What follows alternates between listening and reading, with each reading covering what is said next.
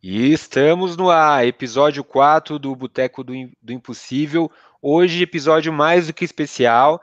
Eu, Cajim, Lupe e Joana recebemos com muito orgulho aqui a Natasha Ferreira, é, ativista LGBTQIT+, e é, vereadora suplente na Câmara de Porto Alegre. É, muito bem-vinda, Nath. Obrigado por aceitar o nosso convite. É, já começo aqui já, já pedindo para você se apresentar e esclarecer uma dúvida, como que, que é, como que você é, começou a sua atuação aqui no, em Porto Alegre, no Brasil, sendo que você é, no, é também argentina, né? Então, boa tarde, eu que agradeço esse convite, boa tarde ao Lupe, boa tarde a Joana, também a, a Tidione, né, que fez esse convite, sempre sempre é uma satisfação imensa a gente poder ter esses debates que eles são mais abertos, mais livres, né? Que eles têm literalmente essa veia mais democrática, né? Bom, eu me chamo Natasha Ferreira, né? Eu, na verdade, gente, eu nasci, né, lá em Buenos Aires só e vim para cá ainda bebê de colo, ou seja, tipo, literalmente eu tenho todo to, toda a minha documentação brasileira, mas o sangue, a paixão, né? É, em termos de torcida, inclusive politicamente falando muitas vezes, né, o peronismo me chamou muita atenção, o morenismo, né, de lá, é, como foi a ditadura que o país lá viveu, como eles reagiram, as táticas, isso me chama muito assim atenção, a auto-organização do povo argentino e obviamente as questões econômicas que são que são péssimas, né? Eu estou, né, suplente de vereador, assumi é, no dia 23 agora de junho e fiquei até o dia 1 de julho né, por conta do dia do orgulho LGBT, que foi celebrado na segunda do dia 28. E eu sou, na verdade, assessora da deputada estadual Luciana Genro do PSOL, né, partido ao qual sou filiada, também sou militante, ativista, e fui a primeira mulher travesti a ser nomeada na Assembleia Legislativa do Estado, né? Então, depois de quase 70 anos aqui, a gente teve a primeira mulher é, a, não ser cisgênera dentro de um espaço que a gente sabe que ele é construído e constituído apenas para brancos, ainda mais aqui no Sul, né? Para brancos, para pessoas cisnormativas, enfim. E infelizmente essa atuação ela não pôde ser tão pública porque, tipo assim, a gente literalmente eu fui nomeada e logo depois veio a pandemia e aí, bom, todo mundo acabou tendo que ficar em casa e aí a gente, bom, a gente vive agora esse colapso, né? Esse desastre nacional. E olha, eu acho que em termos de atuação, né, você me perguntou, eu acho que para mim é muito, digamos que é muito tranquilo assim atuar aqui no estado. Eu sempre faço alguma série de recortes que me chamam muito atenção, assim, enquanto atuação, digamos que política, de ativismo, né? Eu acho que eu tenho todo o perfil aqui das pessoas do sul do país boa parte, né? Branca, classe média. E isso, na verdade, se a gente não, se a gente não fazer uma leitura, e principalmente para quem, para quem estudou o marxismo como eu, né? Se a gente não fazer uma leitura social de você entender os espaços que eu vou conseguir, né, os degraus que eu vou subir, isso diz muito sobre a minha condição financeira e econômica, mas também sobre a minha cor aqui no estado, né? Que é um é um dos estados, não me engano, está entre os três mais racistas do país né? Então, é, é, muitas outras trans negras, mulheres travestis negras, já tentaram também aqui vida pública e tiveram, assim, zero chance, não tiveram abertura em nenhum espaço. Eu tive, mas eu entendo que eu passo a ser hoje, né, é, uma espécie de degrau para que outras como eu, inclusive negras, periféricas, né, que têm outras expressões, inclusive mais brasileiras, elas possam ocupar o mesmo espaço que eu ocupo. Muito bom, Nath. Lupe, Joana.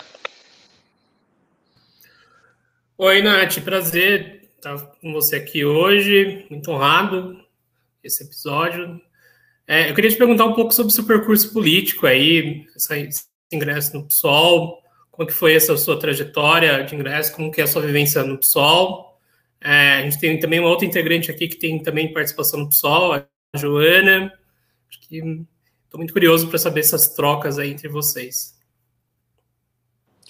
Então, eu comecei, eu comecei, eu, acho que a despertar literalmente assim para política, né, para entender o que, o que era, né? Porque a gente vê hoje, sei lá, as pessoas falam assim: "Ah, eu não, eu não gosto muito de política", assim. E é o cara do Uber, que a gasolina tá seis pila, a comida tá muito cara, ele tá ele tipo, ele tá fazendo aquelas corridas absurdas aqui de, de, de ganhar muito pouco, tá numa situação de risco, né? Sempre, porque qualquer pessoa pode entrar, assaltar, eh, tá com drogas, enfim e ele não quer debater política, porque esse regime político ele está podre, então as pessoas realmente cansaram. eu comecei a militância no movimento estudantil na cidade de Novo Hamburgo, que é uma cidade da região metropolitana de Porto Alegre. E Novo Hamburgo é conhecida por ser uma das cidades assim mais conservadoras da região metropolitana, mas também é a cidade mais rica do Vale dos Sinos, por exemplo, né? E claro, são as grandes contradições, porque é, era uma cidade com, com um forte investimento das indústrias de calçado no, no, final dos anos 90. E ali nos anos, no final dos anos 90, não sei se vocês vão vão, vão, vão lembrar, em 98, é, foi 98, é, o Olívio Dutra ganhou o Estado aqui. Né? E o Olívio Dutra é do PT, o Olívio é um símbolo, é quase como Mujica para nós aqui no Sul, vocês não tem uma ideia o que é a grandeza do Olívio Dutra. Né? E eu me apaixonei pelo PT, né? e fui 12 anos do PT, né? Entrei com 13 anos ali, inclusive quando eu comecei a transição de gênero também. E aos 16 eu me filiei, é, trabalhei com deputados do PT, trabalhei no Ministério dos Direitos Humanos com, é, em 2011, e foram experiências muito, digamos que ricas, assim. Mas em 2016, ali no impeachment da Dilma, após o junho de 2013, é, a forma como o PT se perdeu, assim, com a mão nas ruas, o nascimento de uma, né, de, desse skin aí que em São Paulo, aí, tipo, digamos que cresceram muito. A gente teve aqui no Sul também vários setores crescendo muito, como Novo crescendo aqui, se vendendo como uma nova ideia. Eu percebi que o PT ele já tinha chegado, digamos que a um limite de pauta, assim, né? O PT ele já, ele já não tinha mu muita coisa nova mais para apresentar, sem contar nessa agenda de conciliação de classe, que era uma agenda que para mim já não fazia mais nenhum sentido. Mesmo eu sendo uma pessoa de classe média, eu já entendia que a conciliação ela não fazia parte, porque na, na bolha que a gente vive, boa parte das pessoas tinham bem menos do que eu. E eu ficava assim dizendo, nossa, mas se esse governo aqui era para ser um governo de alta distribuição, eu comecei a entender que ele era um, digamos que um governo que ele repassava o mínimo, mas alimentava com muito quem já tinha, aqui no caso os empreiteiros, os banqueiros, né, os setores mais conservadores e parasitários. Então, eu tive uma passagem pelo PCdoB, aqui aqui aqui do estado, onde eu fui candidata a deputada em 2018, né, no ano que o Bolsonaro foi infelizmente eleito. Logo depois, né, o meu flerte, esse meu namoro com o PSOL, ele, digamos que a gente vai, se junta, casa, eu, eu me filio e me, digamos que me reencontro politicamente, né, enquanto enquanto enquanto enquanto militante. A Joana sabe que o PSOL é um partido de tendências, né? Então a gente tem é, essa, digamos que essa origem é, que não é uma origem do centralismo democrático, e isso é muito, isso é muito importante para porque quem está de fora nos vê como, ah, mas o pessoal todo deve se unir. E nós somos um partido de diferentes ideias. Tem o Boulos em São Paulo aí, é, que tem uma ideia muito, digamos que, divergente da nossa aqui do Sul, por exemplo. Né? Porque nós entendemos que o pessoal precisa ser um partido anticapitalista, independente, com uma cara própria, né? E em São Paulo tem uma outra linha, por exemplo. Tem uma linha de não, a gente pode ser visto Lula, por exemplo. A gente entende que não. Mas isso são, são questões internas, mas que mostram que a gente tem esse direito de tendência, que é muito da quarta internacional trotskista, por exemplo. Né? Os, os trotskistas têm esse, esse, esse direito, o PCdoB eu não me encontrei muito por conta do centralismo democrático, assim. Basicamente isso, assim. Joana? Eu fiquei pensando aqui, você comentou sobre você ter dado aí no, do sangue argentino a paixão, e eu fiquei pensando um pouco nessas. E você falou de, de, de se inspirar, né? De como a, a população se, se organizou contra o regime, eh, contra a ditadura lá, e, e recentemente a gente viu a Argentina também dando uma, uma reagida contra né, esses governos neoliberais, assim, né? Ainda não tão tão à esquerda quanto seria o ideal, mas é, reagindo, né? Aí eu fiquei pensando se você vê, porque acho que tem essa nova geração de, né, de militância, essa nova geração política, tem um alinhamento maior, eu sinto, com essas tendências da América Latina, né? Principalmente esses jovens que ocuparam escola aqui no Brasil, tinham um alinhamento com, com os estudantes no, no Chile, em outros países. Se você vê, é, primeiro, né? Se você acha que tem aí uma tendência de maior proximidade, assim, de maior sintonia, digamos, nos movimentos de esquerda na América Latina, né, no Brasil e nos países vizinhos. E, e, que diferença você vê assim na militância, se você acompanha, né, os partidos, a militância dos partidos de esquerda lá, o que, que você vê de diferente assim nesses movimentos, de, principalmente os movimentos de juventude, assim, as tendências, né, de, de militância? Não, então, é, eu acho que a gente está voltando ao início dos anos 2000 ali. Eu tô com 33 anos, não sei, e não quero que vocês falem a idade de vocês, mas isso diz muito sobre como a gente consegue fazer leituras que, tipo, literalmente nos antecedem, né, ao início de, de militância real. Eu lembro que nos anos 2000 a gente lutava contra a ALCA, contra o FMI, é, aumento de passagem, a gente deitava no chão aqui no sul, né? E a gente tinha aqui, aqui, aqui em Porto Alegre, uma ligação muito forte com a Frente Ampla, né, que governou, acho que o Uruguai aí por mais de 28 anos, uma coisa assim. Acho que a Frente Ampla ficou em sequência. E desde aquele tempo se reivindicava uma frente ampla também de esquerdas no Brasil, né, de setores, porque a gente entendia que, que o fim daquela, daquele, daquele período que foi a ditadura militar ele tinha muito, digamos que, resquício ainda sobre a nossa democracia. Isso lá, isso lá no movimento estudantil, tipo, no, o Lula nem o Lula nem tinha sido eleito presidente, a gente ainda já e nós já falávamos, eu lembro de dirigentes comunistas daquela época falando aqui no sul, se nós não não construirmos uma frente de esquerda que ela tenha um programa em comum, mas que ela tenha uma rotatividade de, de literalmente de é como se fosse nós quatro aqui, de partidos diferentes da esquerda, mas que a gente fizesse uma rotação literalmente de gestão, né? né, de, de poder, como fez a Frente Ampla lá. E com relação à Argentina, por exemplo, eu, eu acompanho mais os justicialistas, que é uma ala do peronismo, né, internamente ali.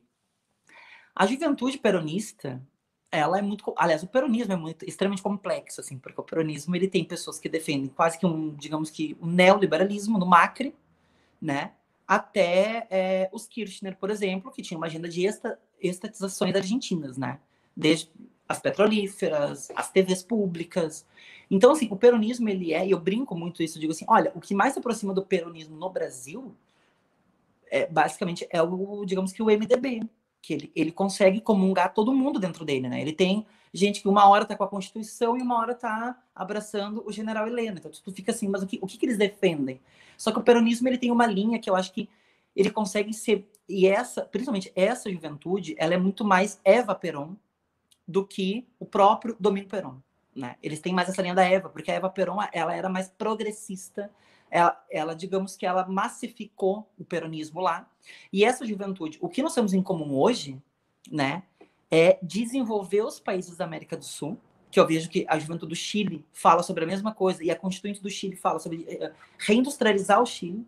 O Brasil tem uma necessidade gigante de de voltar a ser um país que se reindustrialize, mas ser um país que ele consiga ajudar os nossos irmãos aqui da América da América do Sul, principalmente, porque o, o nosso país sempre teve esse papel, inclusive, de, né, de desenvolver.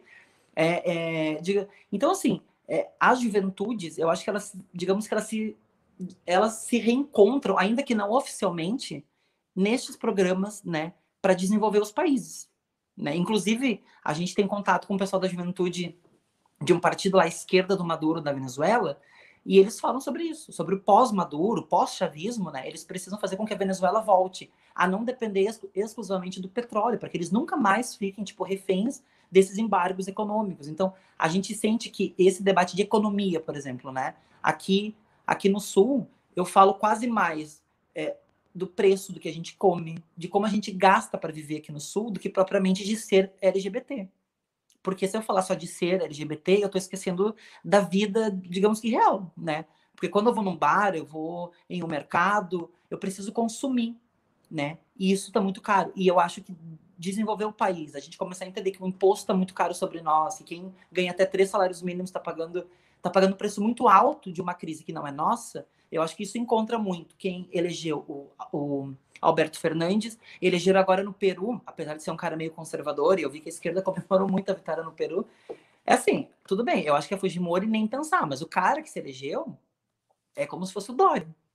Ele não é um cara progressista, ele é um conservador. É o Putin. Eu vejo várias pessoas da esquerda que, ah, Putin, Putin. O Putin é um conservador religioso, né? E ele não tem uma, ele não tem uma agenda progressista. Ele quer criar um polo para para, digamos que, rivalizar com outro polo imperialista. Então, tipo assim, a gente precisa que a América do Sul se constitua enquanto uma força, né, que os países estejam fortes economicamente e que eles se e, e que em caso de embargo econômico, a gente sabe que o, os estadunidenses eles não poderiam fazer um embargo a um continente né? Esse foi o sonho do Chaves, inclusive para quem estuda mais sobre o chavismo, né? Fazer com que a América do Sul fosse uma potência. E isso, infelizmente, foi, obviamente, que, né, literalmente acabado pelas forças deles lá, que quando começaram a invadir e trazer, literalmente, a tentar trazer democracia para todo mundo, inclusive fizeram escutas em, cima da Dilma Rousseff. É bem democrático eles são. É, mas eu acho legal você falar, pontuar essa questão que as pautas identitárias são importantes, sim, mas a gente não pode perder a conexão com a realidade, com as dificuldades do dia a dia. Até trabalhando dados, a gente vê que assim uma base muito forte de eleitores do Bolsonaro no fatídico 2018 eram de eleitores do Lula, cara. Pessoas que, é, assim, se o Lula fosse candidato, votaria nele de qualquer forma, mas como o Lula não era candidato, migrou o voto para o Bolsonaro. O que da nossa posição, às vezes privilegiada, etc., a gente acha um absurdo, mas dentro de algumas realidades no Brasil, tem, tem justificativas. E falando de realidade, é, queria falar contigo como que foi essa semana como vereadora. Eu, eu, eu vi é, o, a composição da Câmara de, de, Porto Alegre e fiquei até surpreso, assim, lógico, a maioria ainda são os homens brancos, senhores lá de meia idade, é, de direita, centro-direita, dos partidos que a gente chama de partidos da do leitão vesgo, né? Ou seja, partidos que tá, tá mamando numa teta, mas já tá de olho na outra mas vi também que tem bastante mulher, mulheres negras, é, tem uma certa representatividade que eu me surpreendi. São Paulo, por exemplo, aqui está uma luta ainda, ainda difícil para fugir de um certo perfil branco, é, heteronormativo, enfim. Como foi conviver com, com esses senhores aí durante essa semana? quais foram as pautas que você levou aí para essa semana de mandato? Como que foi tudo isso, Nath? Bom, então, uma semana, ela parece longa, mas ao mesmo tempo ela se tornou muito curta, assim, com tudo que teve, porque teve votação vindo do executivo goela abaixo e aquelas pautas, assim, tipo, literalmente, eu fui para o plenário para para votar emenda e acabei votando a reforma da Previdência dos servidores públicos de Porto Alegre, que é um horror, é um horror. E Bom, eu acho assim, primeiro que a gente conquistou um espaço de conseguir sair na imprensa. Aqui no Sul é muito difícil que a esquerda conquiste isso, a não ser a esquerda mais, assim, digamos que flerta com a própria burguesia, né? É, setores da esquerda que conseguem. E a gente do pessoal, a gente tem muito... Claro que a gente, obviamente, a gente tenta explorar né, as mídias, todas elas possíveis, mas é, a gente teve uma cobertura...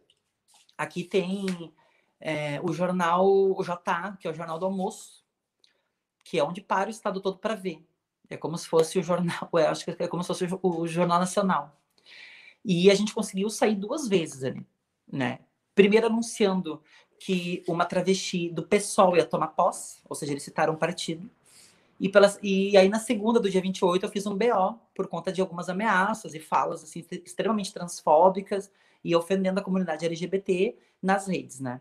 O que mais, o que mais eu acho que incomodou uh, dos cinco projetos ali que a gente conseguiu apresentar foi o projeto de cotas para as pessoas trans e travestis. Porque as pessoas imaginam que cota ela vai tirar o lugar de alguém, né? Que meritocratiamente conseguiu estudar para chegar até ali, e eles não entendem que cota, na verdade, não tira espaço de ninguém, muito pelo contrário, ela cria um espaço, um vácuo uh, que, de pessoas que não estão ocupando aquele espaço. Então, eu apresentei um projeto para que a cota ela fosse é, no serviço com, uh, com, as empresas, né, que têm isenções fiscais, né, que têm descontos nos seus impostos dados pela Prefeitura Municipal de Porto Alegre, né, que são muitas empresas aqui, aqui, aqui na cidade, e boa parte delas responsáveis pelo endividamento público, não só de Porto Alegre, como né, das grandes cidades do país. E a cota é de 5%. Se não preencher os 5%, né, é, o tanto o tanto ali que sobra você vai preenchendo com, sei lá, com mulheres, com homens, com pessoas que de fato estiverem. E outra é para os concursos públicos, desde estágio, né?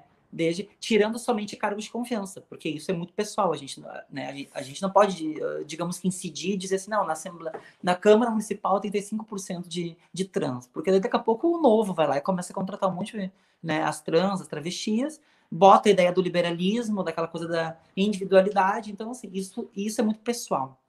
Mas nos concursos públicos, desde estágio, ensino fundamental, ensino médio, né, graduação, graduação incompleta, todo mundo poderia ser chamado ali, né? As pessoas trans e travestis. Isso gerou um debate gigante aqui. Gigante, porque o bolsonarismo disse que eu era, digamos que, uma representação, assim, de tudo aquilo que não presta, né?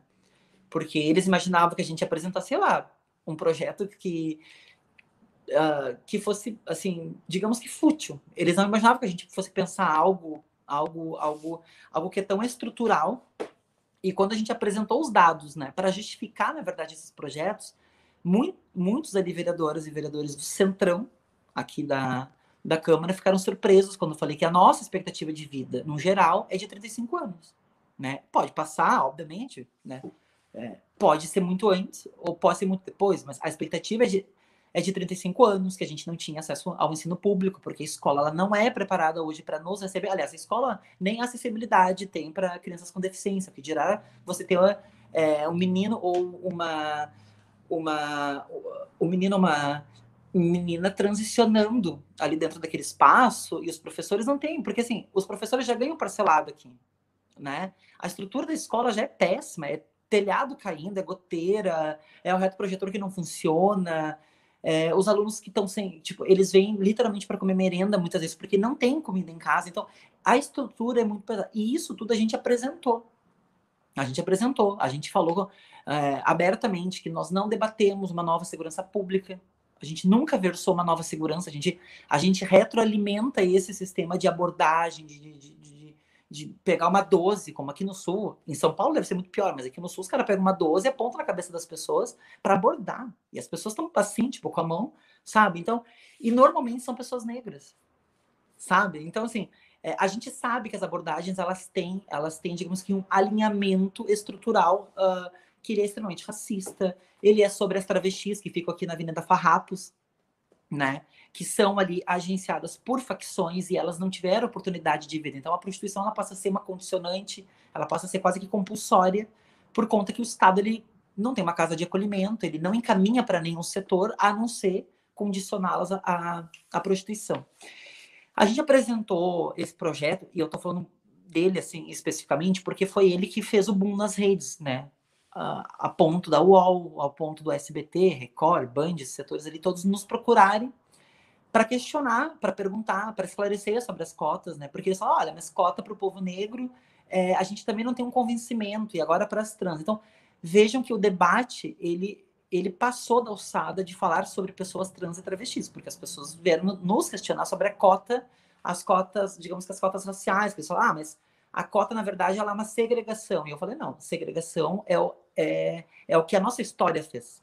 A nossa história segregou pessoas, a nossa história matou gente, a nossa história fez com que pessoas negras fossem libertas, entre aspas, mas sem saber ler, sem saber escrever, subissem os morros, e a gente condicionou elas lá, né? Então, foi um debate estrutural bacana. Eu achei que setores do setores PSD, PS, PSB, o novo, inclusive, fez gesto de conversar com a gente abertamente, assim, diz, não, eu, eu acho que, tipo, é isso, né?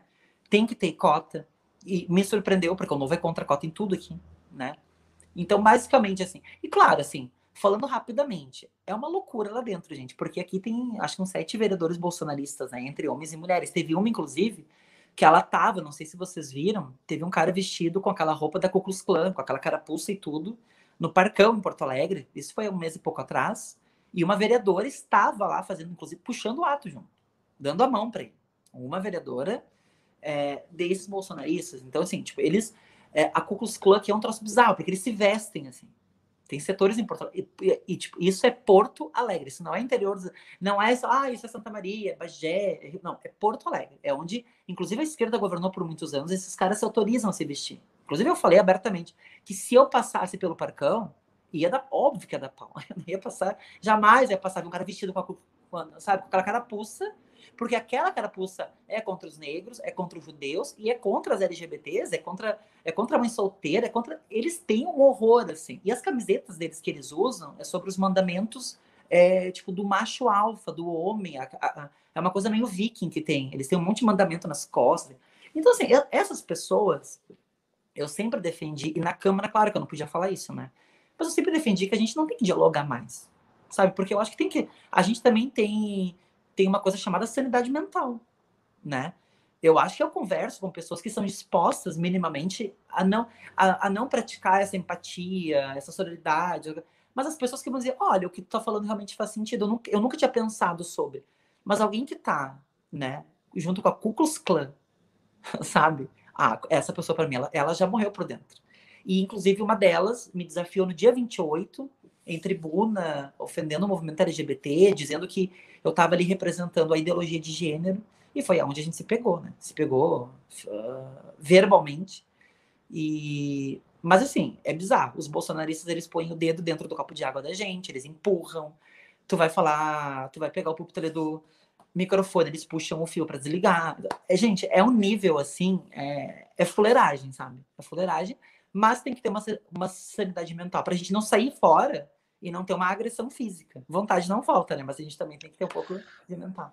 Não, sem dúvida. E, e que diálogo a gente deve ter com quem não quer a nossa existência, quem quer, por eles, eles nos matavam e tudo mais. Que diálogo é, é, dá para ter com essas pessoas? Lupe. Nath, eu não sei se você ficou sabendo, mas aqui em São Paulo, recentemente, a gente teve uma pequena mobilização aqui conservadora em relação a um projeto de lei de autoria do, do Eduardo Suplicy, que, é, na verdade, vai falar sobre economia solidária, mas eles tinham princípios educacionais para ser abordadas dentro dos, dos planos municipais né, de educação. E aí, é, vários grupos conservadores, católicos, evangélicos, eles basicamente é, fizeram escarcel por causa de um, um termo que estava no, no, nesse plano de economia solidária, esse plano que tocavam é, de relações educacionais com equidade, direitos de gênero, geração, raça, etnia, orientação sexual e identidade de gênero. Então, basicamente, vários conservadores foram lá, foram é, abordar o prefeito, né, que é que a gente herdou, né, dessa essa parceria com, com Covas, e o, o prefeito que é católico cedeu, disse que ia vetar dos princípios, e embarcou nessa teoria aí que você já citou, que é essa ideia de ideologia de gênero, né? Como se a gente estivesse transformando, fazendo orientações sexuais das crianças, que é uma, basicamente uma ideia de, de, que a gente não deve discutir homofobia nas escolas, a gente deve continuar a segregação, a gente, a gente pode continuar a discriminação que existe estruturalmente na nossa sociedade. Bom, dito isso, eu queria saber se é, você vê um pouco esses movimentos aí, é, conservadores, principalmente na educação, basicamente famílias tradicionalistas não querem que filhos escutem que existe é, transexuais, que, que existe essa condição, tenta evitar ao máximo esse assunto, essa minha, minha experiência como professor, pelo menos é essa. E, e, como que vocês têm encarado essa discussão? Porque essa é, parte dessa discussão sobre ideologia de gênero também mexe com muito, muitas coisas é, sensíveis né, para a educação, né? Como que você discute discriminação, como que você discute essa, a possibilidade de uma pessoa se assumir, mesmo no ensino médio, porque eu, eu como professor, é, já fui, já, já tive alunas trans que mal conseguiam expressar em sala de aula, como que tem sido essa relação aí para vocês aí no Sul? Olha, aqui eu acho que o Plano Nacional de Educação, que incluía gênero, que foi lá, eu acho que da Dilma Rousseff ainda, eu acho que a gente teve três cidades aqui que, que eu acho que passou três ou duas que passaram, né? O resto, tipo, reprovou. É, eu acho que assim, ó, a esquerda como um todo, né? Como um todo, e eu coloco nós, o pessoal, enfim, a esquerda mais, digamos que radical, desde a esquerda mais, mais assim, a velha esquerda, né? Que já, que já teve espaço de poder. Eu acho que a gente tem debates que a gente se rifou muito de fazer, né? a ideologia de gênero, o, o, plano nacional de educação, a gente não poderia ter cedido na ideologia de. E tipo assim, ah, mas não existe ideologia de gênero. Ideologia de gênero é quando eu tenho é, uma amiga que está grávida, né? Ela faz um chá de. Ela faz, como é que é o nome? Chá de revelação. E ela estoura lá um balão, ou pega um cupcake rosa ou azul, e, e já deter, autodetermina que um ser que está sendo gerado vai ter um papel de gênero de construção social. Isso é uma ideologia. Isso é, é o lacinho dizer... rosa numa cabeça careca, né? é tipo assim, sabe? É, é, é, quando eu vejo parentes minhas comemorarem porque tá grávida de um menino, porque vai ser um garanhão. Isso é uma ideologia, isso é você dizer, né? É quando o menino, o meu sobrinho, ele não pode brincar é, em uma cozinha. Uh, porque, e eu questionei a minha cunhada, disse, tá, mas então ele não vai ter casa, ele vai ser nômade, então. Porque casas, tipo, ó, tem ali cozinha Por que, que não pode brincar numa cozinha final de contas? Ele nunca vai saber limpar um fogão, ele não vai poder uma água para esquentar. Ah, mas isso aqui é tudo rosa, mas a cor não tem, a cor não tem gênero. Então, isso é a, a ideologia de gênero, né? Eu acho que nós, a esquerda, a gente perdeu uma mobilização tática, inclusive, de, de desconstruir essa narrativa. Porque quem diz que roupa, tipo assim, ah, a criança vai nascer, sei lá, semana que vem, né? Vou levar, como é que é? É tip top, né? A roupinha de criança. Ah, mas é menina, vou levar rosa. Por que, que a gente liga isso diretamente? né? E isso, essas construções que elas são no seio das famílias, e a gente não pode negar que o Brasil é um país cristão, que o Brasil é um país com uma estrutura de família terrível, assim, é, que é sempre a, é o, é, o, é o, pai, a mãe, os filhos e a mãe na rua. Né? É a estrutura de boa parte da, da família tradicional brasileira. Essa é a nossa estruturação. E aí, esses valores, né? Esses valores de cor, de roupa, né?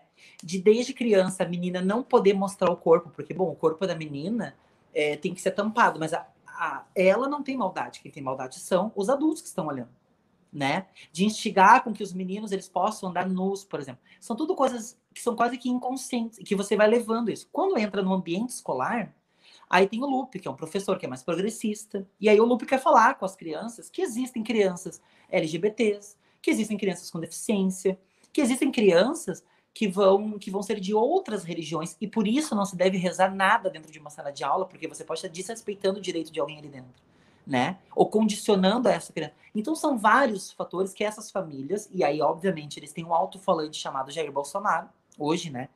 E eles, e eles encontram nele, nele, esse embasamento que não é jurídico, não é técnico, ele não é moral, ele não é educacional, né? É um embasamento de dizer, ó, o professor ele é comunista, é um doutrinador, ele quer que o meu filho vire trans. Trans não, vire traveco, porque eles não falam trans. Então a gente tem que dar nome a aquilo que de fato eles, eles, eles chamam, né? Ou ah, eu, o cara lá estava falando é, é, que, que sobre a questão da, da, da, sobre a questão é do gênero, né? É, da sexualidade a gente na sociedade, a gente nunca conseguiu fazer um debate para separar sexo e sexualidade. A gente sempre ficou, uh, digamos que parece que refém de falar, ah, mas sexual. Eu, eu cansei, eu cansei de bater boca com uma galera conservadora aqui em várias cidades, especialmente em Porto Alegre, com as pessoas, ah, mas vocês querem, vocês querem falar de sexo na sala de aula. Eu falei, gente, sexualidade não é sexo. Não é. Óbvio que nós vamos falar. Aliás, a gente não precisa falar sobre sexo. Existe Google hoje, as crianças têm celular. Eu, ninguém vai precisar falar mais nada. Ninguém me ensinou nada. Eu sempre falo, eu fui criada por uma mãe hétero, por um pai hétero, família cristã católica, né? Mas não eram assíduos de igreja. E eu não tive nenhuma trans aparecendo na TV, nem casal de lésbica, nem gay, nada na minha bolha ali que uh, desde sempre eu tive somente amigos é, héteros, meninos, meninas. Então, assim, que ideologia de gênero eu tive para transicionar? Né? Então, essas, essas contas não fecham. E a educação, eu acho que é o espaço onde, digamos que esses setores conservadores e hoje especialmente o bolsonarismo, eles tentam, eles tentam, é, digamos que encontrar um meio de, de, de, uh, de domínio cultural, inclusive de jogar para nós, a esquerda, né, é, a culpa de falar sobre assuntos que são óbvios, por exemplo, nas escolas. Quando faz muito calor, por que, que as gurias não podem jogar vôlei ou futebol que seja de top, por exemplo?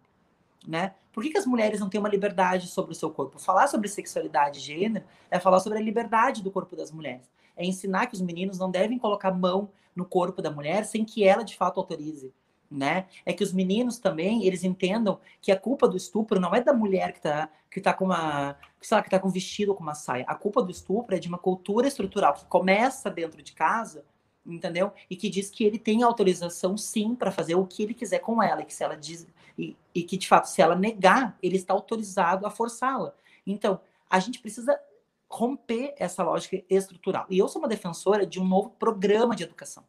Um programa que vá desde salário digno para os professores, porque ninguém me tira da cabeça que professor mal pago não tem tesão de ensinar. Não tem, sabe? É surreal tu, tu ter um país que, sei lá, você tem um desembargador aqui no estado ganhando 38 mil logo que entra e um professor aqui tendo que dar aula em três turnos aqui para ganhar uma micharia parcelado em três vezes, ter um, né? Então, assim, é uma nova, um novo programa de educação que mude currículo, salário, estrutura das escolas, apostar em esporte, por exemplo, é fundamental, apostar em música é fundamental, sabe? e apostar que esse currículo ele fale sobre gênero, sobre sexualidade, sobre a nossa história de verdade, porque eu, eu acho que a gente tem feridas que a gente não fala, que é a ditadura, a escravidão, né, a morte de pessoas, né, por conta destes regimes que nos antecedem. A escola não consegue ensinar sobre isso. E hoje, mais do que nunca, é, há dentro das dentro das escolas há uma patrulha bolsonarista, né?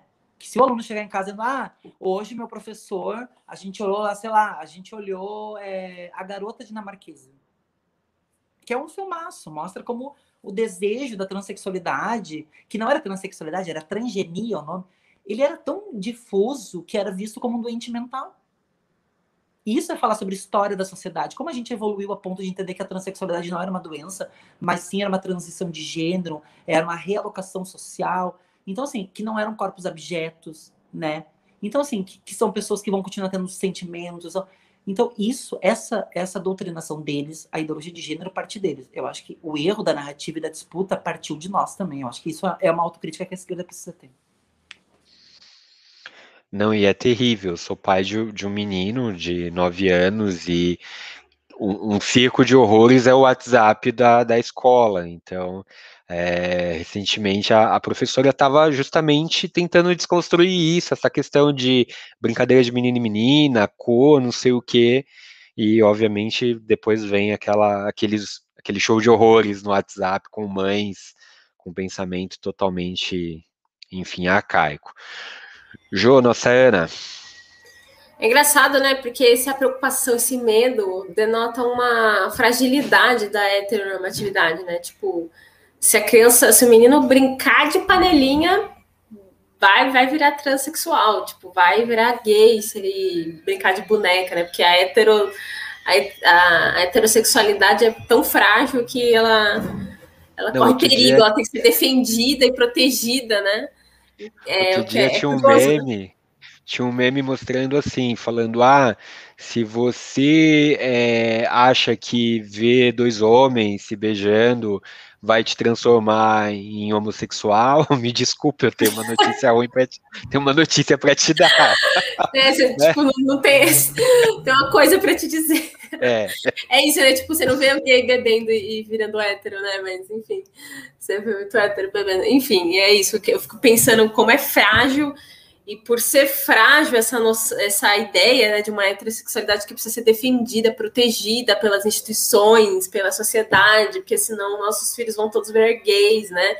É curioso isso, que é tipo, ah, a heterossexualidade, a heterossexualidade é o natural, é o normal, mas se ela não for muito bem policiada e defendida por todos os lados, enfim. E aí eu fiquei pensando que a Natasha falou sobre os, os adeptos da Ku é, no Sul e desse pessoal extremista, se você vê no espaço da política institucional um caminho para é, é, real, né, sim, efetivo para conquistar mais direitos, mais dignidade para a comunidade LGBT, é, você acha que é, é, possível, né, através da política institucional, é, combater minimamente esse, esses extremismos e, e, conquistar mais direitos, assim, que, que, você, como que você vê, assim, o, o, os limites, né, da política institucional, visto que o diálogo já é inviável, né, o que, que, a gente faz, então, diante disso? Você acha que a política institucional é, é uma forma? Eu acho que a gente vai viver, Joana, muitos anos e mais de 20 anos de redução de danos, assim, não tem a menor dúvida que depois de 2016 até o Bolsonaro, o fim da gestão dele, tomara que caia antes das eleições, mas, assim, a gente vai viver uma redução de danos, porque, assim, é, é a, a, a, as políticas públicas efetivas, tipo assim, para a população LGBT, por exemplo, é, elas nunca passaram pela Câmara Federal, elas nunca passaram pelo Senado, sempre foi via, via digamos que, o STF, sempre alguém dizendo, não, a gente vai ter que garantir isso aqui, ponto final, assim. A gente nunca conseguiu construir um debate social para que as pessoas entendam porque as LGBTs são agredidas por ódio, né? É, a gente tem a gente tem é, a gente teve um caso aqui e isso eu fiquei enlouquecida porque em Não Me Toque, que é uma cidade do interior aqui do estado, pensa numa cidade, as, as cidades do interior aqui é como se você estivesse no interior, assim, li, literalmente, assim, da Polônia, da Alemanha, sabe? As pessoas falam outra língua, é uma situação Não Me Toques é o nome da cidade. Não Me Toque. E um frentista, ele abasteceu o carro de um cara, né? E quando voltou, este cara branco, ele ofereceu bananas pro frentista. E perguntou pro frentista se o frentista não era parente de macaco, porque ele tinha cara de macaco. Isso, e tipo, você falou alto, então tinha mais, tinham mais pessoas ouvindo aqui. E eu fico pensando o que a política institucional consegue resolver na vida dessas pessoas que estão literalmente assim se, se, é, se debatendo com, com essas perversidades, né? Como é esse cara oferecendo. Porque se é no meu caso, eu, Natasha, que eu acho que eu tenho uma, uma sanidade bacana, o cara tinha comido não só banana, tinha quebrado todo o carro dele. Eu não tenho a menor dúvida que eu tinha feito isso. Entendeu? Eu tinha arrancado o velho dentro do carro. Entendeu? É, eu, como darwinista, eu ia responder: sim, sou parente de macaco, assim como todos os nós, seres humanos, homo sapiens. Mas o rapaz, parente, sim. Mas o rapaz, ele foi tão racista. E aí, sabe o que é pior? Para fazer o BO, para fazer o BO, a polícia disse assim: tá, mas ele pode ter feito uma brincadeira. Veja, gente, olha que ponto a gente chegou, sabe? Que a polícia achando que ele fez uma brincadeira. E botaram, e aí eu sou uma crítica, e aí, Joana, é, Lupe, pode, pode me corrigir. Eu acho que injúria racial nada mais é do que a possibilidade de eu, branca, ofender uma pessoa negra e depois ir lá e dizer assim, desculpa a quem se ofendeu. Para mim, sabe, não existe injúria racial, existe racismo. Existe racismo. Como existe LGBTfobia. Ontem, é, uma travesti que foi queimada viva, viva nas ruas de Recife, a Roberta, morreu. Quem matou ela, afinal de contas? Quem vai responder? Ah, mas é injúria, ou é. Não é crime de ódio. Não, claro que é crime de ódio. Queimar alguém vivo é o quê? Se fosse a, a Ku Klux Klan, era reparação histórica. Né? Agora, queimar uma travesti caminhando numa rua, sabe? E aí o cara lá, um frentista, o cara oferece. Que país que a gente está vivendo? Eu acho que a via institucional, João, eu, se um dia me tornar vereadora, me tornar deputada, eu acho que é re... literalmente é reduzir danos, tá? É tentar construir com vários setores de mobilização social das ruas. Eu sou muito, eu aposto muito na, mo, na mobilização de rua. Sabe, essa coisa de parlamento eu acho legal, muito muito bonito. Nós estamos ali falando bonito e, e ah, questão de ordem, mas sabe, a ordem que é dar ao povo. Eu acho que o Chile deu para mim o maior exemplo da América do Sul, exigindo uma nova uma nova constituinte, derrubando a constituinte do Pinochet. A nossa constituição é linda, mas ela não é respeitada. Não é. E eu acho que vai partir do povo, uma nova Constituição cidadã, né? Eu tenho essa a Senado, é, Câmara é legal, mas por que não tem uma casa só? Por que, que a gente não tem agora, tipo assim, uma nova constituinte que diga a, a, a, a maioria do país é negro, a maioria do país é mulher, a, né, a gente tem LGBTs, tem que ter deputados e deputadas com deficiência, porque senão a gente não fala sobre acessibilidade. Em Porto Alegre, a cada 10 prédios públicos, 7 não tem rampa. Até quando a gente vai. E a política institucional, ela bateu um teto, ela não consegue resolver tudo. Né? A gente vai. Porque essa democracia que nós temos, esse regime de voto, ele é conciliador com a burguesia. Mesmo eu estando no pessoal, né, é, me considerando uma revolucionária, que quer um novo Estado, uma transição de regime, neste regime a gente não vai conseguir transicionar muita coisa.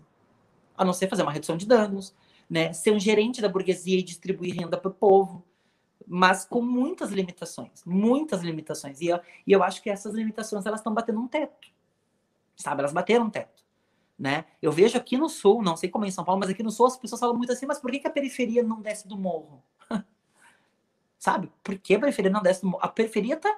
Os, as pessoas pegam o ônibus 5 da manhã, vão enlatadas dentro de um ônibus, os trabalhadores ganham uma micharia, Aqui o botijão de gás está quase 100 reais, a luz aumentou 73% de ICMS. Vocês acham que os trabalhadores vão querer parar, perder o seu, o seu emprego, o seu ganha-pão e ver a família passar fome? A esquerda, a esquerda tem que entender que mobilização se constrói com as massas, mas com consciência, porque sem consciência de classe as pessoas não vão para a rua. Né? Quando que os trabalhadores dentro de um ônibus, e a gente já fez isso aqui em Porto, de entrar em ônibus e trem e dizer, nós produzimos não é o patrão, porque se o patrão não tiver a mão de obra, ele não, ele não é um produtor. Não adianta ter matéria-prima se ninguém vai produzir. Sabe? Então, a gente precisa fazer uma disputa, uma disputa real de sociedade. Ser parlamentar é legal? É, eu fiquei uma semana, eu acho super estranho me chamar de Vossa Excelência, senhora, então eu ficava lá, ficava senhora, porque, pô, tô com 33 anos, né? E aí, senhora Natasha, senhora vereadora, senta aqui por gentileza, tu quer Porque eu sou muito acostumada com essa coisa de partido, de movimento social, de rua, de ai, a Nath, a Nath.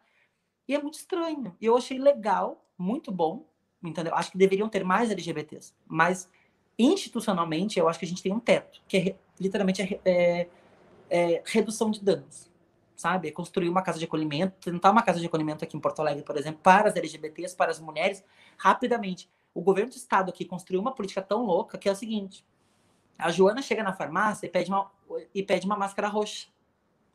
Aí o farmacêutico, o balconista, diz o seguinte: Ó, oh, eu sei que ela foi agredida em casa. Certo? Aí a Joana, é, a, tipo, no caso, ele acolhe a Joana na farmácia. Olha isso, na farmácia. Chama a polícia. Só que não tem medida protetiva, não tem patrulha Maria da Penha, não tem uma casa para Joana ficar. E nem para os filhos. A Joana vai fazer um BO contra o namorado. Mas a Joana vai ter que voltar para casa. E o namorado vai prestar queixa, vai, vai lá na polícia, dar os esclarecimentos e vai voltar. E a Joana tá em casa com o cara de novo.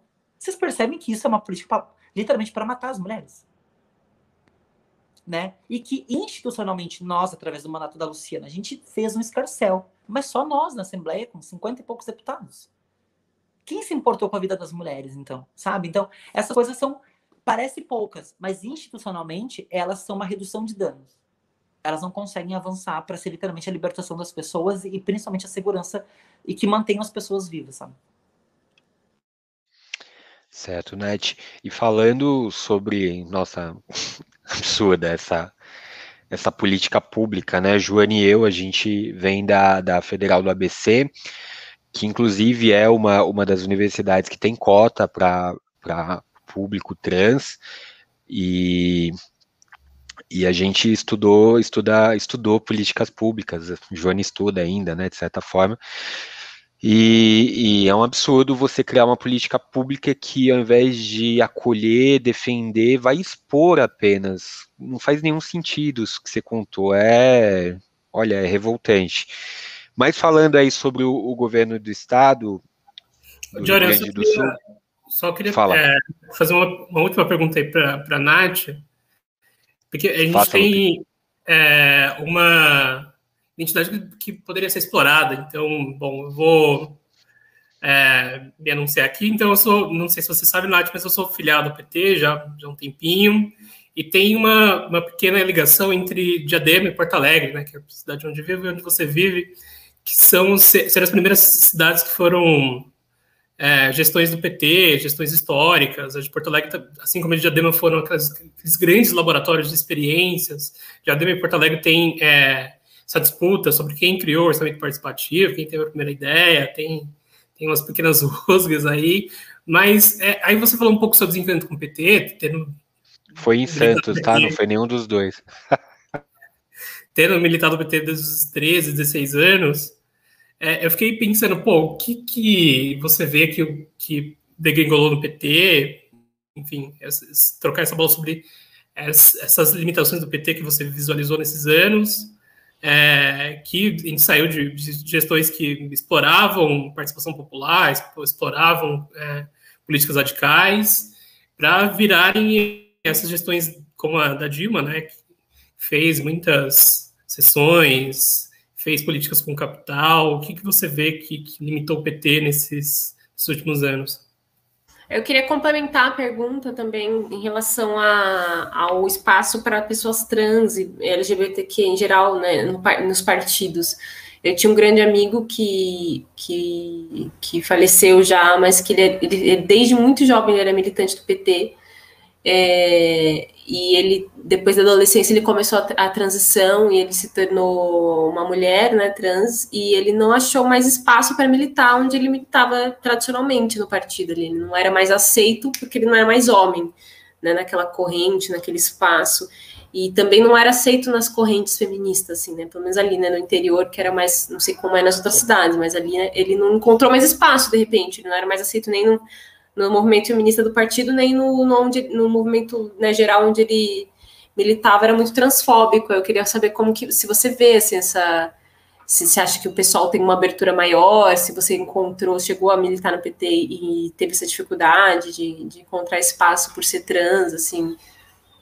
o que, que você acha, como que a esquerda, que, que a esquerda ainda tem que, né, é, mudar, assim, que eu, eu, sinto que a esquerda brasileira ainda é muito, muito preconceituosa em termos de gênero, né, e de, de sexualidade, assim, é, ainda é muito masculina e muito heteronormativa, se você também vê isso. É, eu acho que se tu pegar hoje dos partidos de esquerda, o PT tem a Glaze na presidência, o PCdoB tem a... a ai, meu Deus, como é que é o nome dela? Ela é, acho que de Pernambuco. A Luciana Santos é presidente. Então, tipo assim, anos atrás eram só homens que presidiam partidos, né? Então isso, isso é um certo salto, né? É, no PT, a experiência ali foi mais de tentar uma aproximação com a Marcha Mundial das Mulheres, né? Que é que basicamente assim quase todas as feministas do PT estão inseridas na marcha. A marcha, eu acho que até hoje não tem um documento é, é, é, entendendo ou construindo junto com o transfeminismo, por exemplo. E também é um debate né, de nós, mulheres trans e travestis, se nós realmente a gente quer se inserir no feminismo cisgênero ou se nós precisamos construir, na verdade, as nossas pautas, as nossas alternativas e ver quais são as convergências com as mulheres cisgêneras, porque basicamente eu acho que é, falar sobre falar sobre o tabu da menstruação, falar sobre é, a gravidez na adolescência ou a gravidez no, né, é, no espectro geral, é, tem debates que são muito de mulheres cisgêneras, até porque tipo, é quem vive, né? É o corpo que está vivendo aquilo. E tem debates sobre a transição, né? Até onde a readequação sexual de mulheres travestis e transexuais é uma imposição social e, na verdade, não é um desejo nosso, né? Será que eu estou condicionada a ter que fazer uma vagina para ser lida como socialmente como uma mulher completa? Ou a genitália, na verdade, ela não define gênero, né? E gênero é construção social ou gênero é uma condição biológica? Né? Então, acho que se os movimentos feministas eles, a gente não conseguir elaborar isso, a gente acaba caindo na lógica do feminismo radical, que existe fêmea e macho, né? Mas querem abolir gênero, sendo que o gênero ele nunca foi de fato igual. Então, não tem como abolir algo que não é igual. Se você abolir hoje, né? É, os dois aqui ganhariam uma, 30% a mais do que eu e você, tranquilamente, em qualquer espaço. Então, não tem como abolir é, gênero. E o PSOL, ele tem o movimento feminista, eu acho que maior, maior em termos de organização, eu, eu, eu acho que não em número de filiadas, mas ele é mais organizado, e ele tem todas, todas as tendências do PSOL, e aí desde eu que sou do mês, do, né, do movimento esquerda socialista, até o campo da primavera, todas dialogam com mulheres travestis e transexuais. Todas.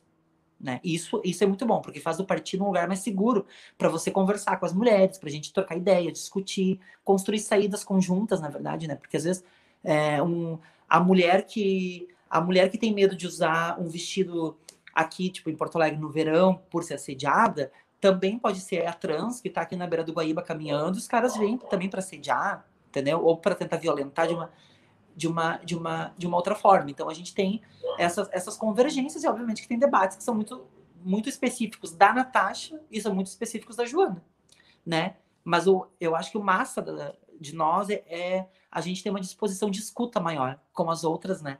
Do que propriamente de, de falar sobre ali. Sobre a relação ali do PT, é, eu acho que o PT, ele, ele, ele se propôs desde 98, ali, quando ele tira socialismo do seu programa original, né? É, a carta aos brasileiros em 2002, ali, quando o Lula ele acena ao mercado, diz, não, eu vou, calma, mercado, eu vou, tipo, governar com vocês, o, o, o José de Alencar vai ser meu vice. Eu acho que o Lula fez algo que ele tinha que fazer, tá? De 2004 ali a 2010, o Lula fez o governo que ele tinha que fazer, tá? Porque a gente era tão atrasado, eu lembro que tem uma reportagem no interior de Minas Gerais, é, uma mãe chorando, dizendo assim: foi o segundo filho que morreu por fome. A gente perdia pessoas literalmente para miséria no Brasil. E um país que, que, que, planta tanto, que colhe tanto, que exporta tanta comida, é inadmissível que tipo, o nosso povo morra de fome. Isso para mim, é, e para mim, ó, mesmo sendo sabendo que a transfobia é algo estrutural, o que mais me choca é a miséria e a fome. Eu acho que isso é um troço que é desumano. Eu não, eu, eu não consigo achar normal uma criança pedir comida ou, tipo assim, moeda em sinaleira. Eu não consigo achar normal uma mãe deitada numa, em uma calçada com um filho, com um marido, as pessoas pedindo, sabe? Eu acho isso completamente desumano e, infelizmente, boa parte da sociedade naturalizou já essas pessoas nestes espaços. Eu acho que as políticas do PT, elas foram políticas de transferência de renda, Sabe, Lupe? Tipo assim, eu vou criar o Bolsa Família. E aí tem uma, tem uma grande relação de leitura, porque no Sul, o Bolsa Família, ele teve um efeito prático bom? Teve. Mas ele não foi um efeito que, que tipo, as pessoas dizem, olha, o que é o Bolsa Família? Mas no Nordeste, o Bolsa Família, ele é visto como o, digamos que o programa, um dos mais avançados da história desse país. Né? Porque para quem não tinha água, para quem não tinha, sabe, nada, zero dignidade de vida, para quem nunca sonhou em ter dinheiro na mão, essa transferência mínima de renda, que era 90 pila, acho que no início, né? Até me corriam em termos de valor aí. Acho que foi 90 ou, ou, ou era 85, depois ele foi, o, o Lula foi tipo aumentando. As pessoas passaram a conseguir. E isso do Lula, eu gosto muito dele quando ele fala. Eu gosto quando o brasileiro diz: eu consegui comer três vezes por dia. E a gente não deveria comemorar isso tanto por ser um país tão rico, né? É inadmissível imaginar que famílias não comiam antes do Lula. E isso ninguém tira dele. Nem eu, que sou do pessoal e sou hoje duramente crítica à gestão do PT, mas isso ninguém tira dele. O desenvolvimento de nação. Só que eu acho que faltaram coisas que são estruturais, né? É, não sei se vocês já leram a Rosa Luxemburgo, tem um livro chamado Reforma ou Revolução, que ela fala muito sobre a questão da social-democracia alemã, né? Antes lá da questão do Hitler, assim, quando a social-democracia começava a se organizar, porque era para ter uma revolução socialista na Alemanha e não era na, na não era na Rússia, né? E acaba acontecendo na Rússia. E aí depois a Rosa elabora um pouco sobre o Estado reformado versus o Estado revolucionário. O Lula nunca foi um revolucionário e eu nunca esperei isso dele, né? Tipo, ele nunca foi o Chaves. O Lula é um cara que diz: não, eu vou conciliar. Só que a conciliação, ela economicamente, economicamente, ela tem os seus limites de tempo.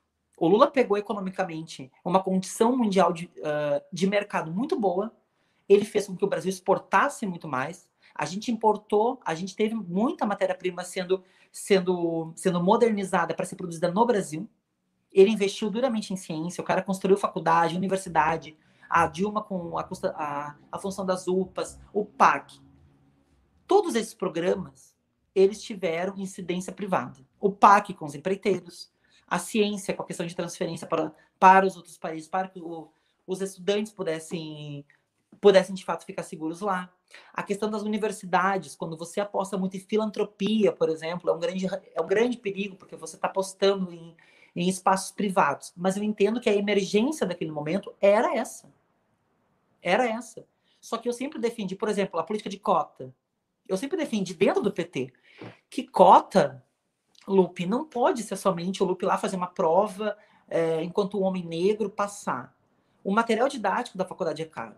O Lupe precisa comer dentro da faculdade. O Lupe precisa minimamente estar bem para fazer prova, para conseguir prestar atenção na aula. Então era um pacote maior das cotas. É, era o Lula aprofundar as cotas raciais. Eu, eu, eu falo Lula, não é o Lula, né? eu falo a gestão, a gestão que estava ali junto com ele, todo mundo que pensava junto. E esses aprofundamentos, por exemplo, eles eram necessários. Quando a gente falava, quando a Dilma acabou com aquele programa Brasil Sem Homofobia, por pressão do Feliciano, aí botaram Crivella, sabe? É, foi, foi muita coisa se atravessando dentro de um governo que eu tinha críticas com a transferência de renda, da forma como ela era feita, mas quando a gente começou a perceber que o pós do Lula, e particularmente em termos de figura, eu gosto mais da Dilma por incrível que pareça, acho que a Dilma economicamente, apesar de ser uma economista, uma baita economista, mas a Dilma ela foi pressionada a colocar o Joaquim Levy. A Dilma foi pressionada pelo, pelo ajuste fiscal. Né? A Dilma não tem uma habilidade, e não é porque ela é mulher, a Dilma não tem, uma, ela não tem essa habilidade de sentar com os setores dela, né? Dizer, ó, oh, o que, que vocês estão precisando aí? Ah, sei lá, tipo, o cara lá fala, ah, eu tô precisando de tanto por conta do esporte, entendeu? Eu quero, eu quero, eu quero uma, eu quero uma emenda parlamentar para três escolas no sul. Eu quero uma emenda parlamentar para que em São Paulo é, as crianças possam comer merenda decente, que o governo, que o governo federal assuma essa política como e tipo não teve, ela não tinha essa essa habilidade que o Lula tinha. E eu acho que o que mais, o que mais, o que mais me pegou foi em 2006, o Lula tinha 83% de aprovação nacional. 83 uma reeleição, e ele vinha de um escândalo do mensalão que a mídia tentou destruir o Lula ali, mas o Lula era, era praticamente o pai da nação. Ali era o momento, Lupe, do Lula dizer assim: olha, eu vou para uma reeleição, eu ganho com qualquer vice aqui. Eu não preciso mais. Eu posso chegar no Zé de Alencar e dizer: olha, Zé, você é um baita cara, eu quero tu como ministro, sei lá do que, entendeu? Mas agora eu quero o PCdoB, eu quero o PSB, o PDT, eu quero esses partidos aqui, porque são essas, são esses setores que devem crescer juntamente comigo para fazer uma manutenção, e aí a gente fala da Frente Ampla Uruguaia, é pensar em um projeto não de poder pessoal ou de poder único de um partido, mas pensar em um projeto de poder progressista no país. O PT não teve essa capacidade. Não teve. Eu digo o PT o Lula, né? Não é o partido. Não teve. E aí, bom, veio o Temer como vice. O PMDB começou, porque o PMDB estruturalmente ele é maior. Os caras começaram a engolir literalmente o PT, tanto que a Dilma teve um momento que teve oito ministérios do PMDB e oito do PT. Isso, isso é surreal. Na Petrobras, tinham três nomeações da presidência: uma do PT, uma do PMDB e uma do PP. Os caras, os caras assaltaram a Petrobras. Só que quem, quem leva a, tipo assim, a culpa é quem tem a caneta, é a Dilma Rousseff. Eu achei ela. Eu achei assim, o dia que a Dilma foi se defender no Senado, acho que foi um dos dias que eu mais chorei. Porque eu pensei, porra, ela voltou. A mulher passou a ditadura. Tem um tem uma entrevista dela que eles perguntam por que a Dilma dorme de meia. E ela conta, e os caras começam a rir dela. E ela conta que ela foi queimada com bituca de cigarro na ditadura militar nos pés. Eles queimavam os pés dela. Eles torturavam a Dilma. E aí tu vê a Dilma voltar no Senado, olhar para aquele bando de ladrão, Aécio Neves ali, tipo, sabe? Eu pensei assim, cara, isso não. E aí eu não vi a mobilização de massa do PT, a CUT, MST, que dormiram durante 13 anos, dormiram. Eu não vi essa galera na rua. A aposta era Lula em 2018. Lula em 2018. E nós já dizíamos, não vai ter Lula em 2018. Os caras vão romper o Estado Democrático. Né? O Lula foi preso. Nós chamamos eleições diretas, nós, o pessoal, gerais, para todo, tipo, desde, desde vereador até a presidência da República. Os caras derrubaram a Dilma, o Temer ficou, e o projeto Bolsonaro, e aí vale lembrar, é, e, e, e não tenha isso como uma provocação de quem é do PSOL. O Bolsonaro, 11 anos dos 13, ele foi base do PT na Câmara Federal. Ele se alimentou, inclusive, do petismo. E quando foi, e quando foi digamos que, que, que conivente para ele, ele passou a ser um antipetista. E criou esse antipetismo. Criou. Quando o Lula foi eleito, a gente tinha 260 e poucas mil pessoas presas no Brasil. Quando a Dilma foi impeachmentada, a gente tinha quase 900 mil pessoas presas no Brasil. Essa política de encarceramento é uma estratégia. Sabe? As facções cresceram, a criminalização cresceu, a gente nunca debateu segurança pública, saneamento básico. Chegou luz para todos, teve vários, mas foram programas, foram programas que não impactam a vida das pessoas, porque por incrível que pareça, só para finalizar, para não me estender muito, o Tarso foi governador aqui do estado, tá? o Tarso Genro. O Tarso investiu cerca de 7 bilhões para o interior. 7 bilhões nos programas para que eles trocassem os tratores, no Luz para Todos. O cara, a, o cara asfaltou rua, ele derrubou pedágio. O Tarso fez, uma, e isso que eu sou do pessoal, o Tarso fez uma gestão muito boa. Mas sabe qual foi o efeito prático disso? Quem estava no dia a dia dos fazendeiros, dessas famílias no interior, eram setores pró-Bolsonaro. E eles diziam: não, o Tarso está fazendo isso aqui, mas isso aqui é roubo da Petrobras. Né? Ele está te dando hoje esse trator, mas olha quantas vezes tu vai ter que pagar para o Estado. Isso é injusto, eles tinham que te dar o trator aqui. Sabe? E a gente não fez nenhuma disputa de consciência de classe. E eu digo nós de uma forma generosa, porque quem tinha o poder era o PT, não era nós. Mas não teve disputa de consciência. E aí, quando não tem disputa de consciência, o primeiro Messias que apareceu levou. Sabe? E o programa do PT, ele tá, hoje, para mim, ele tá muito social-democrata.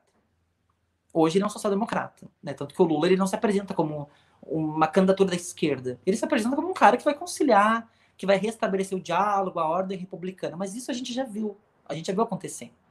Né? Por isso que eu aposto numa esquerda radical, numa esquerda firme, coerente, que combata a corrupção. A gente não pode, né? a gente não pode escapar disso, mas que ela seja consequente.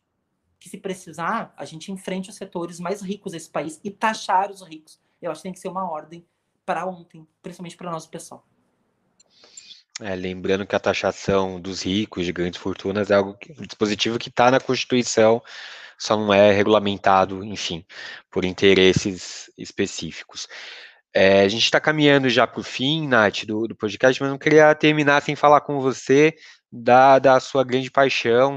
A Nath é uma apaixonada por futebol, torcedora do Boca Juniors, e Olha, eu, eu fico muito. Ela, ela é um troll no futebol e eu fico sempre em dúvida para que time essa mulher torce aqui no Brasil, porque eu não sei se ela torce para o Grêmio, que eu desconfio, não sei. Às vezes ela, ela tira muita onda com o Inter. É, não sei se torce para algum outro time aqui no Brasil. Para que time você torce, Nath, aqui no Brasil, afinal? Se é que torce para algum, né? Não, eu tenho, eu tenho uma. Eu, eu, eu sempre brinco com o pessoal aqui do Sul que o Grêmio é o cara que eu queria ficar e o Boca é o cara que eu acabei casando. Né? Então, basicamente, isso resume muito assim. Tipo, né? O Grêmio, eu tenho essa paixão pelo Grêmio, e principalmente pelo.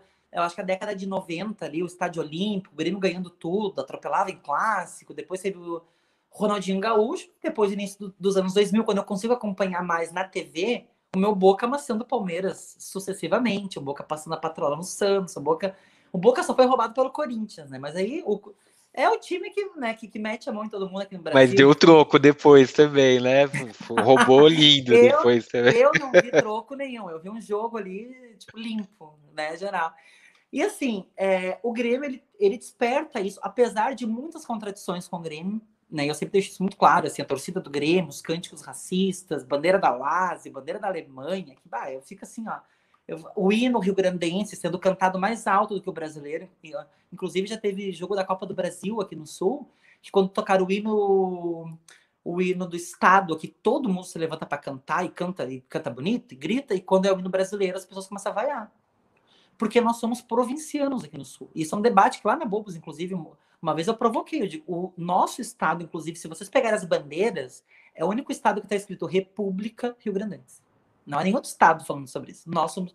Então, assim, essa coisa de província, de tudo que, tudo que é, é o Uruguai do Norte, né? E... É o Uruguai do Norte. E tem uma disputa gigante com o eixo, né? Que é São Paulo, Minas Gerais, Rio de Janeiro e o Espírito Santo.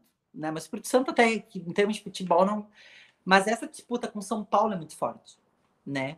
de, tipo assim, o que é nosso é melhor do, de tudo o que é de vocês. Então, o Estado é, é muito complexo, mas a minha paixão aqui é o Grêmio, né? Em São Paulo, eu amo. Nosso fascismo é melhor que o seu, né?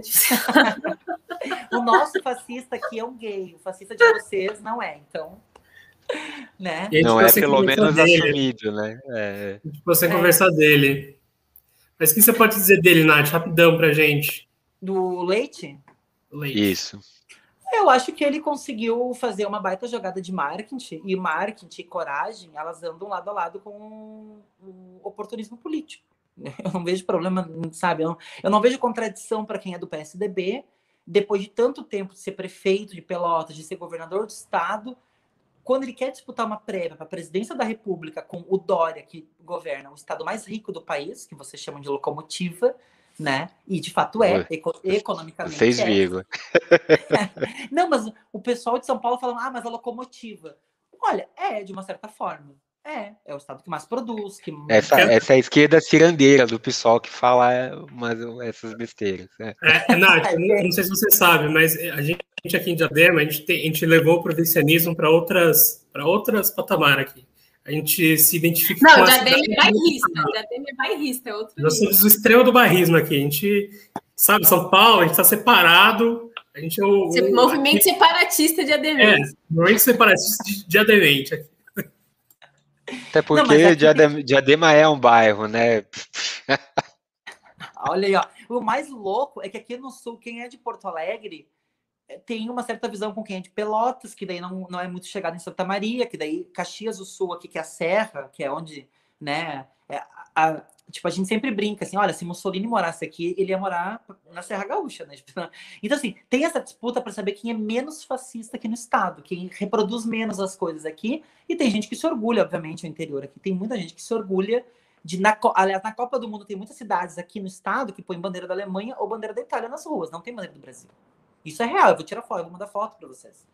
Ô, Nath, mas essa questão do, do, Eduardo Leite era uma questão, ou seja, em algum momento isso estava é, sendo trazido à pauta de alguma forma aí pela, oposi pela oposição dele, não, no, no, até onde eu sei, né, os partidos de esquerda não, não, usaram isso, mas ele deve ter alguma oposição de, de centro, de direita, isso era uma questão de alguma forma para do nada o cara surgir. E, e, inclusive queria fazer um registro, né, que é, a mídia vendeu como primeiro governador e nem isso é, cara. A, a Fátima Bezerra do Rio Grande do Norte foi eleita já super assumida, é um tema assim que, que surgiu do nada que eu estranhei muito. Né? Eu não Esse... esconder, inclusive, a Fátima Bezerra. Não, e eu acho, eu acho assim muito cômodo eu, eu falar sobre a, minha, a minha orientação sexual no programa do Bial para nacionalizar o meu nome, só não isso quem não quer.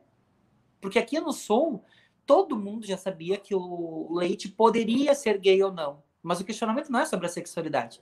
Ele é um governador que fez um dos piores ajustes fiscais aqui do estado, tá? Ele parcelou o salário de professor e massacrou as pessoas aqui. Ele é um cara que ele atacou a carreira dos do, do funcionalismo público como um todo. Na pandemia, ele fez um jogo de bandeira colorida que tu nunca sabia que bandeira era aqui no estado, por pressão dos empresários. Ele privatizou a CE, a, a, uma, das, uma das nossas estatais de luz, por 100 mil reais. Um Corolla vale mais do que a nossa estatal. Então, tipo, é bizarro o que ele fez aqui no estado. É bizarro o que ele fez no estado. Ele quer privatizar a água, ele quer privatizar tudo. Então, assim, nós, o pessoal, a gente tem uma posição muito clara sobre a sexualidade, do, a, a homossexualidade do leite. É, nós, não, nós não somos o colchão dele. Né? A, gente, a, gente, a gente já começa por aí. Então, com quem o leite vai deitar, para nós não importa, sinceramente. Agora, em termos de gestão pública, enquanto governador, bom, isso sim. Né? Então, a gente tem, a gente conversa muito com os nossos militantes. Somos oposição ao leite e nós não vamos, nós não vamos de forma alguma aceitar que ataquem ele né, sobre a sua orientação sexual. Né? Porque a gente sabe que a esquerda às vezes também se perde. A gente teve agora um caso lá em, em Niterói, com um vereador do PSOL ofendeu uma vereadora do PT. Né? Num caso de, num caso de lesbofobia. E, sabe? Então, assim, a gente precisa cuidar para que a gente agora não use é, o, o, governador gay e não o gay governador, né? Para diminuir né, é, a nossa força de, digamos que, de oposição a ele. E eu acho que ele foi marqueteiro, ele nacionalizou o nome dele, bem ou mal. Quem conhecia o Eduardo Leite antes? Quem do norte conhecia ele? Quase ninguém. Sabia que era um governador bonitão que o Sul tem. Enfim. Mas ninguém sabia a política dele. Agora nos dá chance aqui do Sul de dizer: olha, gente, o Eduardo Leite é o cara que, que tipo assim, mandou bater em professora. É o Dória. Então é o Dória. É um Dória eu que... queria fazer um queria comentário, porque eu acho que ele, ele é muito mais neoliberal do que o Dória. Ele tem, tem, pelo menos em termos de gestões, ele está muito mais à direita do que o Dória, pelo menos economicamente. O Dória não tem posição ideológica, né? O Dória é um oportunista que vai surfar a onda que estiver passando. Ele, o Dória é um oportunista, enfim. É, mas vamos falar de algo para finalizar, é, algo realmente importante. É, Felipe Melo e Borra no, no Boca Juniors. Coração até balança de alegria, né? Que horror, né? que horror. Que o Riquelme não faça isso com o Boca, né? Porque Felipe Melo, eu acho que ele tinha que se transferir. Sei lá, ele tinha que ir embora do país, né? Esse cara, esse cara é muito. Não, eu acho que o Felipe Melo tinha que ser transferido para um gulag, né? Essa é a ideia. Sibéria, vai jogar lá na Sibéria, entendeu? Não. É, e é uma pena, né? Porque o Felipe Melo, ele, ele, tipo, ele, digamos que reforça essa visão que alguns setores têm do próprio time do Palmeiras, né? Porque a gente sabe que vira e mexe nos grupos rola ah, a história fascista do Palmeiras. E aí tem o Felipe Melo fazendo essa, essa, digamos que essa reprodução sistêmica de estudo, né? Então isso, isso é ruim, na verdade. Tipo, sei lá, é que nem o, o porta-lupe aqui no Grêmio, quando ele tava Não, é aqui. É terrível. É, é terrível. É, é, a nossa vidraça nesse sentido, né? A gente sabe que a maior parte dos jogadores de futebol acaba não, não, não tendo um desenvolvimento, né, e envolvimento com política, formando muito, é, e acabam sendo levados pelas ondas que estão acontecendo na sociedade, até aí normal, mas o Felipe Melo é, é aquele bolsominion convicto mesmo, e que é usado, né, assim como o próprio Bolsonaro, né, Bolsonaro que falam que é palmeirense, mas ele é palmeirense, ele torce para 300 times, Na, lá no Rio ele, ele já foi Fluminense, já foi Vasco, já foi de tudo, e, mas realmente, mas eu fiquei muito feliz, essa foi uma felicidade da semana, né, saber que vai acabar Felipe Melo no Palmeiras, isso, isso vai acabar como está acabando é, é, esse episódio especial com a Nath aqui do, do nosso boteco, Lupe, Joana, considerações finais, é, fiquem à vontade. Bom, queria agradecer a Nath mais uma vez. Obrigadão, Nath, por dar essa força para a gente. Sentimente honrado aí de ver um parlamentar aqui, gente, pelo amor, olha só o nosso nível. Estamos chegando a lugares que a gente nem imaginava. Senhora Nath, queria agradecer a senhora Natasha, Vossa Excelência, por participar aqui do nosso humilde podcast. É, parabéns aí pelo seu trabalho como parlamentar. Você enche esse país de orgulho e obrigada mesmo. Estamos juntos aí, então, pelo fora Bolsonaro, né? Eu acho que essa é a medida de emergência nossa. Inclusive, tá dando bandinha, tava dando hoje bandinha de moto aqui em Porto Alegre. Foi, foi horrível, foi horrível, assim. Meia dúzia de. Meia ah, ele tá aí, ele tá aí em Porto Alegre? Tá aqui, tá aqui. Na verdade, ele queria ir para a final da Copa América e a AFA já tipo, deixou claro que, em caso de título da Argentina, eles não querem envolvimento do presidente brasileiro. É, eu, eu, prometi não tocar nesse assunto, então vamos terminar é, agradecendo a Nath mais uma vez pela participação.